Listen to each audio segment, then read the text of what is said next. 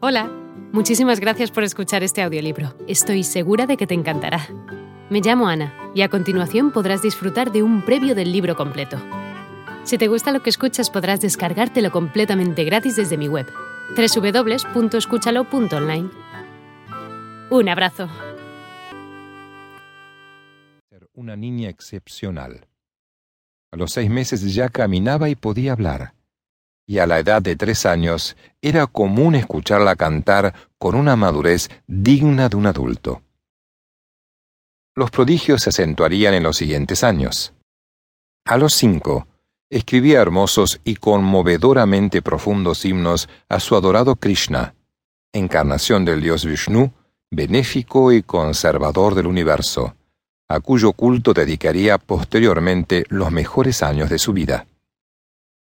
Sin embargo, tal suma de felicidades y acciones precoces se verían de pronto entristecidas por un hecho lamentable.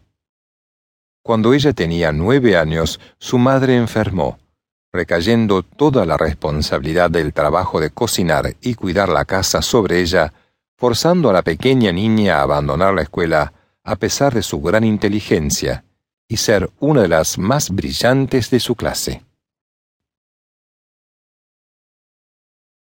Así fue que, sin jamás vocear queja alguna, la pequeña Sudamani cuidó de sus hermanos, de sus padres, y se hizo cargo de la granja familiar, trabajando desde antes del amanecer hasta la medianoche.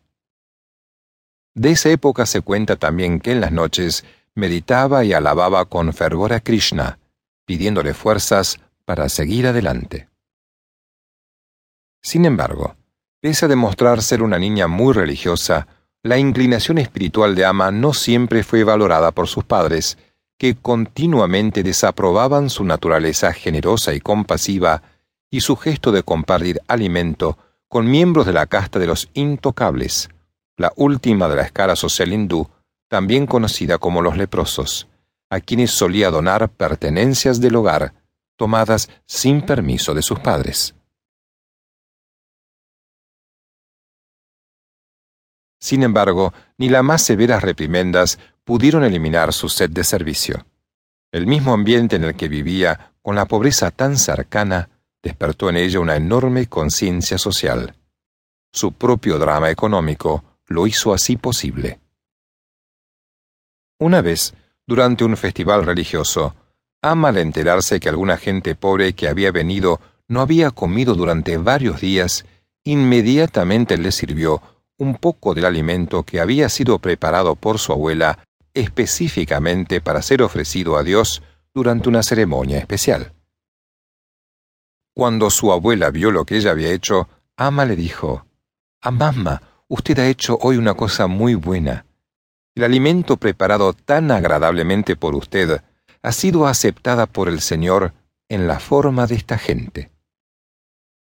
La visión universal de su nieta movió a la abuela de Ama, quien trajo rápidamente el resto del alimento para su distribución entre todos los que lo desearon.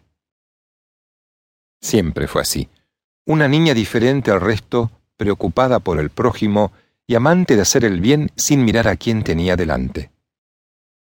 De niña Ama disfrutaba al ayudar a su madre a hacer las guirnaldas de flores para su práctica diaria de adoración al señor Rama, y también gozaba al escuchar las oraciones y versos en sánscrito cantados por su padre.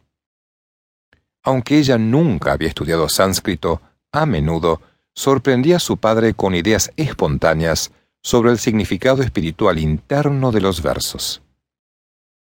Cuando los padres de Ama invitaban a eruditos a su hogar para que dieran sus enseñanzas, estos se sorprendían al oír los pensamientos originales que fluían espontáneamente de la boca de Ama.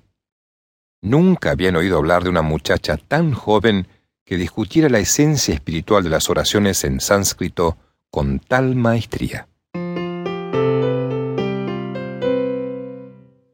Adolescencia y concepción del sufrimiento humano. La vida de Ama desde el inicio de su vida estuvo marcada por la lucha contra la adversidad. Hacia 1963, como parte de sus labores cotidianas, la niña tenía, por ejemplo, que recolectar comida para las vacas de su familia, en especial cáscaras de yuca o mandioca para estos animales. Durante su recorrido escuchaba y era testigo de muchas historias de dolor, especialmente de los ancianos, quienes se lamentaban de la falta de atención e incluso del maltrato que recibían de parte de sus hijos y de sus nietos. Ante eso, y la cantidad de otros testimonios de sufrimiento por la espantosa miseria. Hola de nuevo. No está mal para ser solo una pequeña muestra, ¿verdad? Si te ha llamado la atención, recuerda que encontrarás este audiolibro completo y gratis en www.escúchalo.online.